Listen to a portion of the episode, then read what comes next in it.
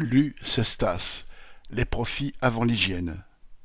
Fin juin 2022, une cargaison de chocolat contaminé par la bactérie salmonelle est arrivée à l'usine Lu de Cestas, en Gironde, où près de 500 travailleurs fabriquent des gâteaux Petit Écolier, Mikado, Granola ou encore Pépito pour le groupe Mondelez. Après que le fournisseur eut signalé le problème, la production a été arrêtée, mais l'usine était infectée. Toutes les lignes de fabrication chocolat ont donc été démontées pour être nettoyées. Fin septembre, au bout de trois mois, la plupart des lignes sont reparties. La désinfectation totale de l'usine est attendue pour la mi-novembre. Avant la contamination, il fallait produire, produire, produire. Tant pis si les ouvriers signalaient des dysfonctionnements, tant pis si la crasse s'accumulait par endroits, tant pis pour les vêtements de travail qu'il fallait nettoyer chez soi si on en voulait des propres. Dans le même temps, soi-disant au nom de l'hygiène et de la sécurité, des chefs faisaient la chasse à ceux qui n'avaient pas la casquette, la charlotte ou le cache-barbe réglementaire.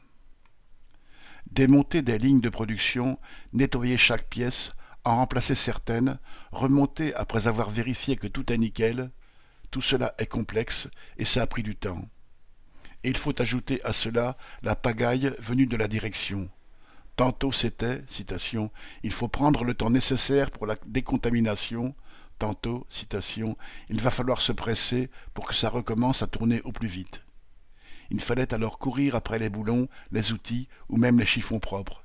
Et il a fallu attendre deux mois pour pouvoir utiliser des machines à nettoyage cryogénique très efficaces qui dormaient dans un coin de l'usine.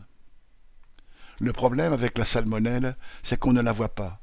Seuls les spécialistes peuvent en mesurer la présence. Sans vérification au fur et à mesure de l'efficacité du nettoyage, c'est dans la dernière demi-heure qu'on apprenait qu'il y en avait encore et qu'il faudrait tout recommencer le lendemain.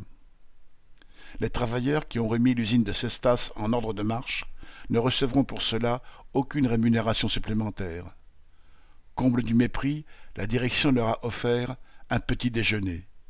Au contraire, comme tous les salariés de ce groupe riches à milliards, ils ont vu leurs primes baisser en 2022 et n'ont eu que 2% d'augmentation en 2021 après avoir fait grève et rien en 2020.